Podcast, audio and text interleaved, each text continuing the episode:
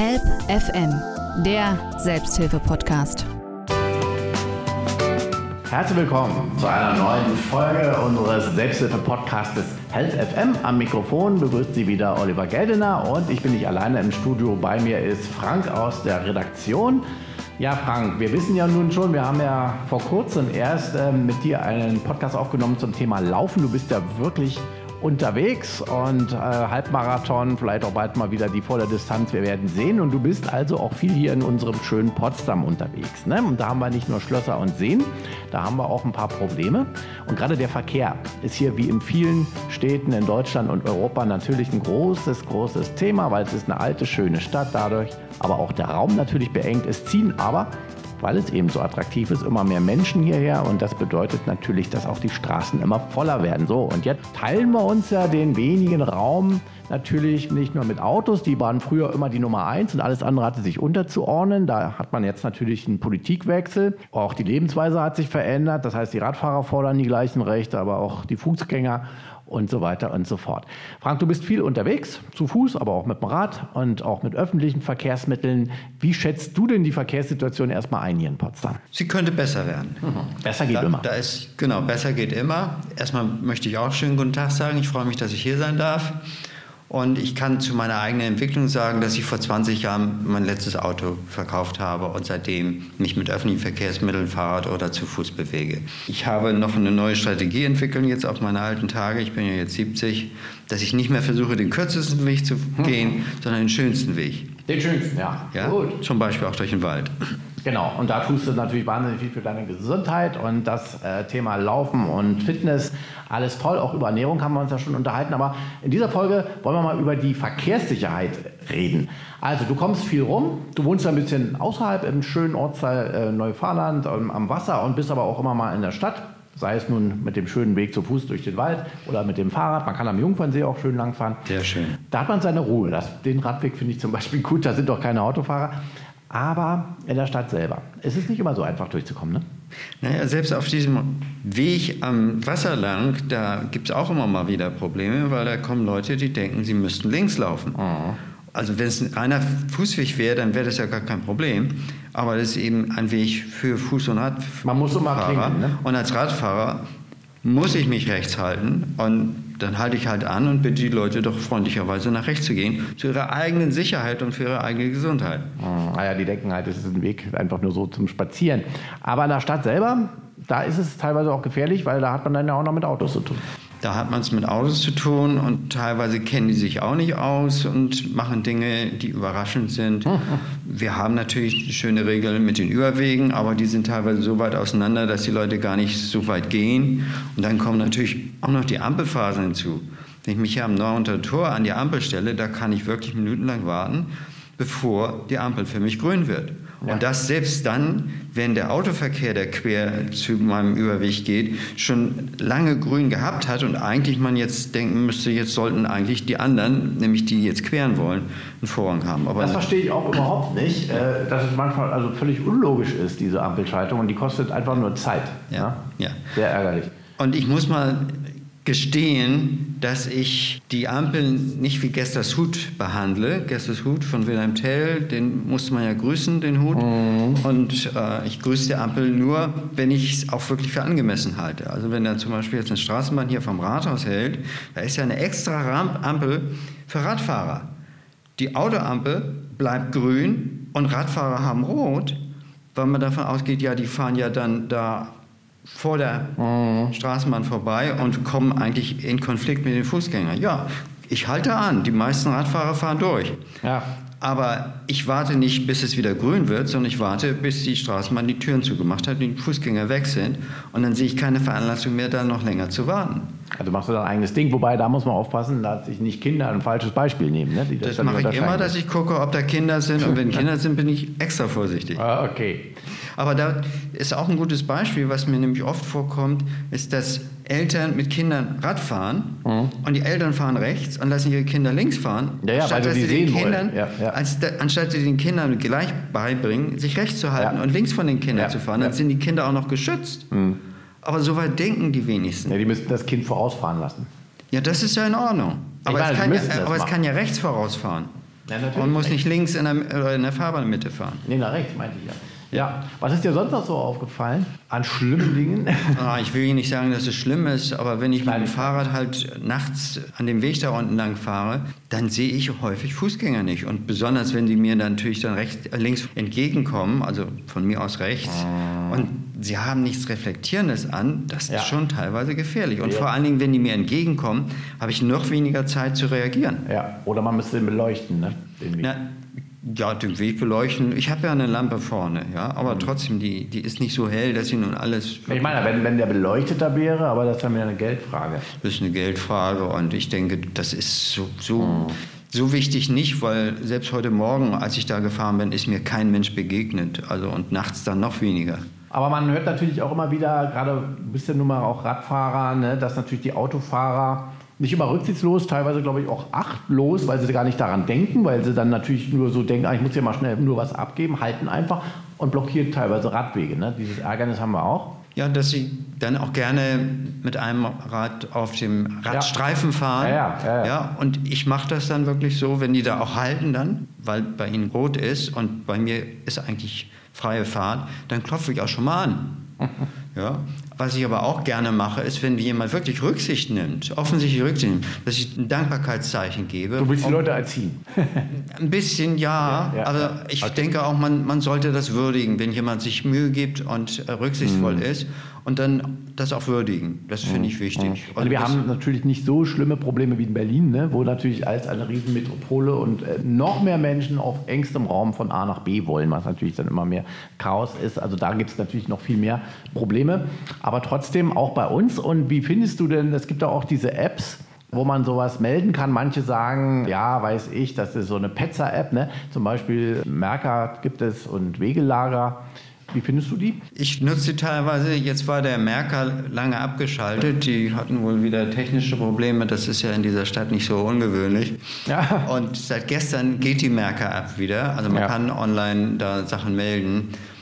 Meine Erfahrung ist, dass es manchmal doch recht lange dauert, bevor die reagieren. Das finde ich auch. Und vor allem bis sie mal was umsetzen, ne? Ja. Es ist natürlich gut, wenn man eine, ein Portal hat, wo man was melden kann, wo man davon ausgehen kann, die sorgen dafür, dass es in die richtige Bahn geleitet ja, wird. Ja, ja. Weil das kann ich oft gar nicht überblicken. An wen wende ich mich denn nur? Und wie komme ich da überhaupt durch? Und welche Nummer nehme ich oder wo muss, muss ich da hin? Aber da meldet man ja ohne auch denjenigen, der den Verstoß begangen hat, also das Nummernschild dann auch, ne? oder teilweise? Du hast immer, es kann ja auch sein, dass da einfach Sperrmüll in der Gegend rumsteht. Mm, also alles mögliche. Oder jemand was zugeparkt hat oder solche Sachen. Mm, oder mm. dass man sieht, Mensch, da ist ein strukturelles Problem, das müsste eigentlich mal angegangen werden. Wie bei mir in der Römerschanze, dass für die Radfahrer nicht klar ist, sie dürfen nur in einer Richtung fahren. Es ist auch nicht klar. Und ich mhm. weiß auch nicht, warum es da so sein muss, weil so wenige da fahren.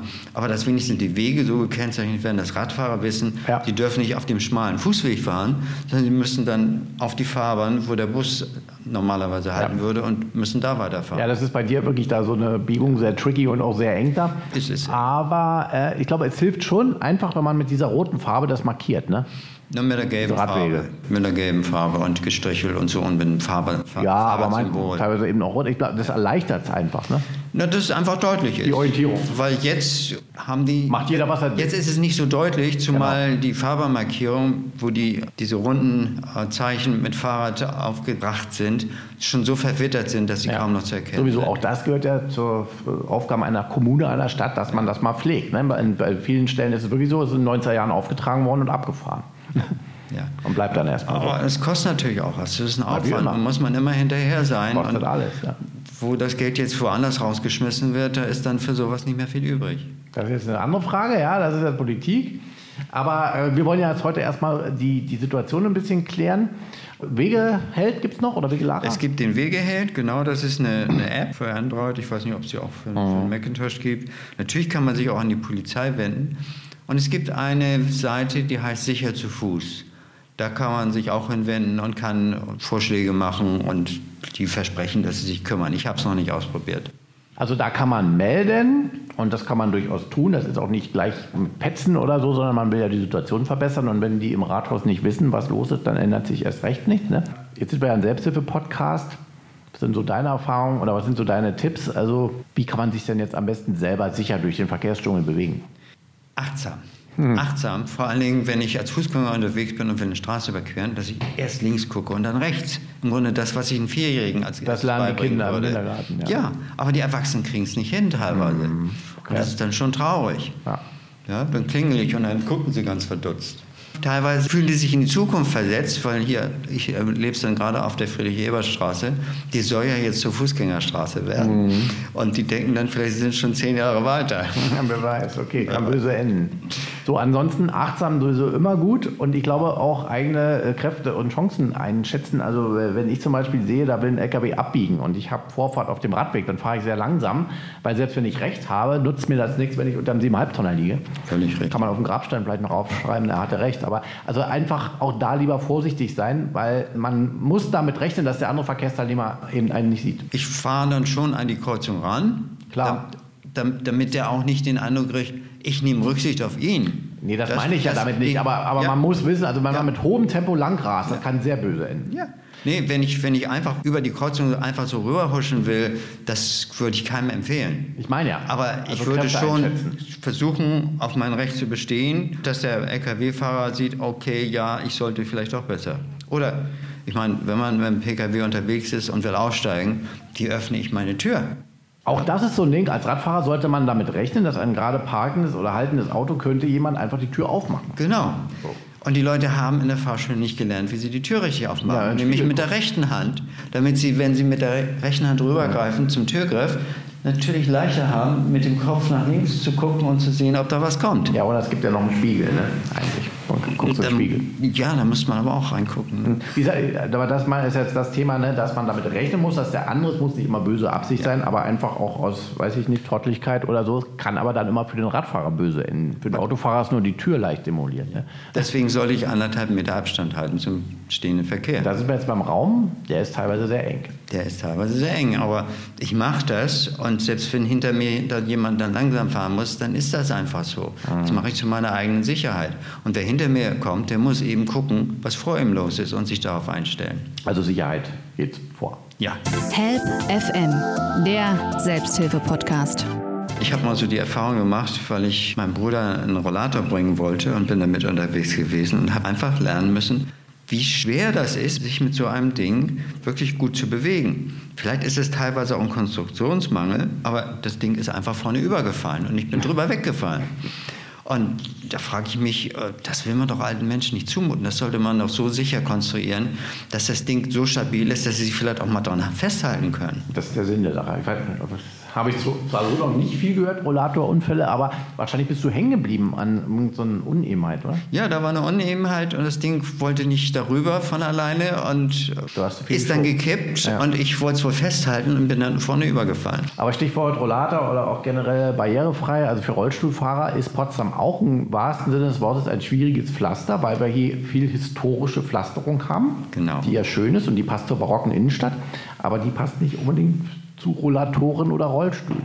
Und teilweise hat man da ja zumindest für Radfahrer einen Kompromiss gemacht, dass man das Kopfsteinpflaster am Rand dann ein bisschen flacher gemacht hat, dass man weniger durchgeschüttelt wird, wenn man da fährt. Ich, ja, ja, ja, sehe das oft, dass Leute mit ihrem Rad dann lieber auf dem Fußweg fahren, weil sie auf dem Kopfsteinpflaster durchgerüttelt werden. Ja, ich werde durchgerüttelt, aber dann fahre ich halt ein bisschen langsamer. Mhm. Aber ich habe ja auch Reifen, die mit Druckluft äh, gefüllt sind und natürlich auch ein bisschen abfedern. Von daher halte ich das nicht für so schlimm. Das ist der typische Egoismus der Verkehrsteilnehmer. Ne? Da denkt jeder an sich, auch Radfahrer sind da nicht anders. Und das wiederum ist gefährlich, wenn es zu dieser Mischnutzung kommt. Ne? Der Radfahrer ist halt deutlich schneller und dann die Fußgänger noch dazwischen. Dass sie dann auf dem Radweg auch noch darauf bestehen, dass sie da durch können. Ja? Mhm. Ich sage dann gerne, halt, ist die Straße nicht breit genug für dich? Mhm. Aber das nächste Thema ist natürlich auch, wie machen wir den öffentlichen Nahverkehr attraktiver. Und was mich zum Beispiel hier im Großraum Potsdam-Berlin stört, ist diese Tarifbereiche.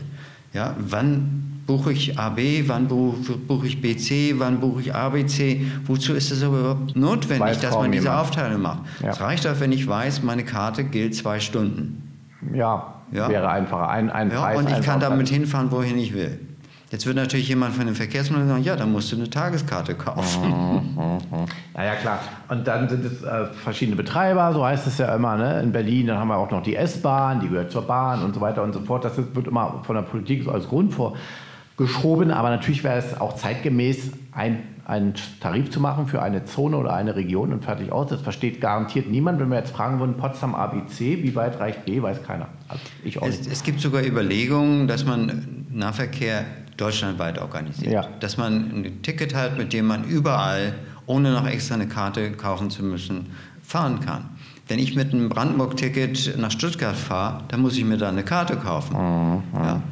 Wenn ich hier geblieben wäre, hätte ich natürlich öffentlichen Nahverkehr benutzen können. Aber in anderen Regionen ist ja. das eben anders. Und man könnte das digital, könnte man das alles schick lösen. Ja? Dann Sowieso. Naja, und ähm, ich bin ja auch ein Fan der Wiener Lösung, also die 365-Euro-Ticket. Ne? Also das heißt, man, man zahlt es einfach, jeder zahlt es. Man könnte es eigentlich fast wie eine Steuer eintreiben. Ja. Und dann kannst du das natürlich kostenlos rund um die Uhr pro Jahr nutzen. Aber da sagen ja viele dann wiederum, dann werden die Bahnen zu sehr überfüllt und wir hätten zu wenig Bahn und zu wenig Bahn- und Busfahrer. Ist das die Erfahrung, die man in Wien gemacht hat? Ich glaube, da geht's. Ja. Aber, aber hier haben wir hohen Krankenstand, haben wir ja. Äh, da, da kommt aber in Wien eben auch zum, zum Tragen, dass sie wesentlich mehr Geld ausgeben für den Schienenverkehr. Ja? Zahlen von 2016 ja, in, in Österreich 210 Euro im Jahr pro Einwohner, während es in Deutschland nur 49 Euro sind. Mhm. Das sind doch Relationen. Viermal weniger. Ja. ja. Das sind in der Tat Relationen, das stimmt. Ja. Und ich meine, wenn wir jetzt in der Politik über Klima und alles Mögliche und Energiewende reden, dann müsste man ja gerade da die Bahn stärken. Man müsste die Bahn stärken, zumal man da ja auch Antrieb besser regeln kann und dafür sorgen kann, dass das mit Ökostrom oder technisch hergestellten Kraftstoffen gemacht ist und die nicht irgendwo aus dem Boden gezogen wurden und dann ewig über. Ja, Dieselloks sind ja nicht mehr so häufig, nicht? Das meiste ist ja elektrifiziert. Also insofern wäre das eigentlich an der Zeit. Und dann ist es schon mal erstaunlich, dass wir da so hinten dran sind auch. Ne? Ja. Naja, die Dinger halten eben eine gewisse Zeit und das ist eben auch geplant worden, dass sie so lange halten. Und die jetzt schon zu verschrotten, das tut natürlich auch weh. Na klar, immer die Wirtschaftlichkeit ja, bei der ganzen Sache. Das tut auch dem, dem Geldbeutel weh. Mhm. Okay, also öffentlichen äh, Nahverkehr kann man, müsste man stärken nochmal. Der ist hier auch in Potsdam gerade, man, in manche Gegenden kommt man nach 20 Uhr gar nicht mehr. Ganz schwierig, also fährt selten was. Ne? Das ist ja auch etwas, was nicht attraktiv genug ist, um das Auto, wenn du in den Außenortsteilen wohnst, stehen zu lassen. Von Marquardt oder so fährst du doch ewig dann mit öffentlichen Verkehrsmitteln, wenn du mal abends weg willst oder ins Theater kann man schon verstehen, dass die dann eben die Autos nutzen. Ich verstehe das vollkommen. Dann sollte man das unterstützen, dass die Leute dann auf ein E-Auto umsteigen oder ein kohlenstoffbetriebenes Fahrzeug. Das wäre ja. Wenn wir dann soweit sind. Wenn wir dann soweit sind, genau. Also ich würde jetzt nicht verlangen, dass jemand, der irgendwo aus dem Dorf kommt, wo keine Anbindung ist, hm. ja, dass er dann so weit zu Fuß läuft. Das würde ihn im Grunde ausschließen von allem. Ja. Aber was es eben gibt, ist so, gibt so Mitfahrgelegenheiten. Ja, es gibt an hm. bestimmten Orten gibt es Bänke, die sind ausgeschildert, dass da, wer da sitzt, möchte mitgenommen werden. Das könnte man so noch viel besser ausbauen, finde ich auch. Ja. ja. Ich habe vor einer Woche, am Montag, habe ich bei mir an der Haltestelle gestanden, weil der Bus erst in einer halben Stunde kam und habe meinen Daumen rausgehalten. Da stand ich aber 20 Minuten und keiner ist angehalten. Mhm. Bis dann endlich jemand kam, der auch dahin wollte, wo ich hin wollte und mich kannte und mich mitgenommen hat. Das ging früher natürlich alles viel einfacher. Das macht heute kaum noch einer, ne? weil man Macht. nicht weiß, wie man sich da ins Auto holt. Ja. Also früher war die Kultur anders. Ja. Da hat man mehr angehalten. Das ist heute anders. Ja. ja. Ja, ich bin von Hamburg nach Berlin getrennt. Eine Zeit lang war das doch so üblich. In 70er, 80er ja. Jahren trennte man doch, oder? Ja. ja. Zeiten sind vorbei. Ja. Aber was ich auch gerne machen würde, also wenn mir das angeboten würde, ich würde meinen Führerschein abgeben. Ich bin jetzt 70, ich meine, ich traue mir noch zufahren zu können, aber wenn ich dafür dann ein freies ÖPNV-Ticket kriege, dann würde ich das machen. Aber das wäre ein Vorschlag von dir. Dann würde ich noch Geld sparen. Ja. Ja, weil ja. so ein Ticket schon locker 50, 60 Euro im Monat kosten und die muss man auch erstmal aufbringen. Und mit einer kleinen Rente mhm. Ja, und Schwarzfahren ist nun keine, keine gute Lösung. Nee, kann teuer werden. Das ist immer ein Poker. Genau. Ja, okay, das ist ein guter Hinweis. Ja, alles äh, Wünsche und Anregungen und dann gucken wir doch jetzt nochmal in die Zukunft, also Visionen. Wir haben ja hoffentlich bald wieder, wir hatten ja die Zeit des Pragmatismus, finde ich, in der Merkel-Ära, vielleicht haben wir wieder die Zeit der Visionen. Smart City ist ja auch immer so ein Begriff, da sind andere Städte schon viel, viel weiter in anderen Ländern. Und in Deutschland entdeckt man das auch äh, so ein bisschen. Und das bedeutet ja letztendlich, dass man die KI, die künstliche Intelligenz, einführt, auch zum Beispiel in die Verkehrsleitplanung. Ja? Nicht nur in der Industrie, wir stehen ja laut Weltökonomieforum jetzt vor der vierten industriellen Revolution. Das heißt, das ist KI Nach der Digitalisierung kommt die künstliche Intelligenz und die wird die Arbeitswelt, so heißt es, in den nächsten Jahren und Jahrzehnten gewaltig reformieren. Jetzt nicht unser Thema. Aber die KI, meine, jedes Auto steckt schon voller künstlicher Intelligenz heutzutage, jedes Smartphone. Und natürlich könnte man zum Beispiel auch Ampelphasen mit künstlicher Intelligenz ausstatten, oder? Ganz genau. Die künstliche Intelligenz könnte eben messen, wie lange ist die Ampel schon rot. Ja. Und wie ist das Verkehrsaufkommen? Und daraufhin dann, auch wenn eine Anfrage kommt von jemandem, der jetzt kreuzen will, wenn die schon lange rot war, dem eine Priorität geben, dass dann Oh. früher grün wird, dann sind die Leute auch mehr motiviert, die Ampeln zu beachten. Also auf alle Fälle. Ich meine, die sind ja einmal, werden die mal geplant und dann, egal, Sommer, Winter, sind die Phasen immer gleich. Ne? So, und das wäre natürlich total toll, wenn man das immer der jeweiligen Situation anpassen könnte. Und da, die technischen Möglichkeiten gibt es ja jetzt. Ja? Das ist ja gar nicht mehr so Science Fiction, wie das vielleicht vor 10, 20 Jahren noch geklungen hätte. Wir haben ja die Möglichkeiten. Wir haben ja die Möglichkeiten auch des intelligenten Mülleimers zum Beispiel. Wenn der voll ist in der Stadt, dann meldet der das der Müllentsorgung. Haben wir nicht in Potsdam, aber in anderen Städten. Und dann fahren die raus und entsorgen die. Das ist einfach nur Intelligenz. Und ähm, das wäre bei Ampelphasen natürlich sehr wünschenswert, das stimmt. Und das ist natürlich auch eine Kostenfrage. Und da muss die Stadt eben auch sehen, hat das jetzt eine Priorität für uns? Wird das die Zufriedenheit der Bürger erhöhen? Können wir dadurch vielleicht unseren Job sichern, weil die uns dann mehr mögen und uns dann vielleicht wählen und all solche Sachen? Das kommt ja alles irgendwo. Naja, das zu- ist die Politik. Ne? Ja. Ich meine, da werden auch Jobs dadurch wegfallen, weil die künstliche Intelligenz natürlich auch Arbeitsplätze ersetzen kann oder die entstehen eben woanders. Ne? Ja, ich traue gar nicht unbedingt dem Heizer auf der Kohlen, Braunkohlelok nach. Ich denke, durch diese Jobs, die da weggefallen sind, ergeben sich ja immer wieder neuere, aber dann anspruchsvollere Jobs, die dann vielleicht wesentlich ja, befriedigender sind, da dann wirklich jahrelang diese Arbeit zu leisten. Natürlich. Ich meine, außerdem, die, die Welt entwickelt sich sowieso immer weiter. Ne? Das ist klar. Ja, nicht jeder, jeder merkt das und dann kommen die Querdenker und denken, das war eigentlich früher viel besser. Ja, nicht nur die oder die Rückwärtsdenker, aber ähm, das ist ja ein menschliches Phänomen. Das, es gibt immer Menschen, die eher am Alten beharren, was jetzt psychologisch, könnte man sagen, sind Ängste, die da, Verlustängste, ne? Und andere gehen weiter. Ich meine, sonst hätten wir die Evolution nicht gehabt, dann würden wir immer noch in der Höhle sitzen. Help FM, der Selbsthilfe-Podcast. Zu Smart City gehört ja auch den Verkehrsraum zum Beispiel anders aufzuteilen. Und ich denke, ein Trend der Zeit, da ist auch kaum noch umkehrbar, ist ja sowieso, dass man sagt, das Beste an so alten Städten ist ja sowieso immer der historische Kern, weil das ist ja auch das, was touristisch natürlich die Leute anzieht. Ich kenne kaum Touristen, die fahren in Plattenbaugebiete, ne? die fahren immer in die Innenstädte. Die zu schützen heißt im Grunde auch autofrei zu machen. Ja, einmal das, zum, anderen vielleicht auch die Geschwindigkeit reduzieren in den Städten, ja, dass man nicht mehr so schnell fährt, vielleicht 30 in den Städten. Äh, witzigerweise in Potsdam, die Ortsbeiräte haben sich dagegen ausgesprochen, die Geschwindigkeit auf 30 km/h zu reduzieren, was schon ein bisschen verwunderlich wirkt für mich. Aber das sind dann vielleicht auch alles selber Autofahrer und haben dann auch im eigenen Ja. Interesse da gestimmt. Aber im Grunde macht man ja in den Innenstädten, das ist den Autofahrern sehr unangenehm. In, in Italien oder so ist das ja alles noch viel, viel schlimmer als bei uns aus der Sicht des Autofahrers. Und im Grunde nur wer da wohnt, hat vielleicht die Möglichkeit, da mal irgendwo ranzufahren, weil er was B- und entladen will. Letztendlich reicht das auch, allerdings muss man dann für Umgebung auch sorgen. Ne? Man muss den Verkehr dann klug umleiten, also aus der Stadt weghalten. Ja, oder eben auch neue Wege gehen, dass man, wie das hier in Potsdam teilweise von äh, Geschäften gemacht wird, dass sie mit Lastenrädern ihre Sachen liefern lassen. Lastenrad ist ja auch so ein Thema von dir. Da würdest du dir zum Beispiel auch wünschen, dass man sich die einfach ausleihen kann. Ne? Ja, es ist so, es gibt das Projekt Flotte Potsdam. Die haben ein Portal online, flottepotsdam.de. Dort kann ich mir ein Lastenrad leihen.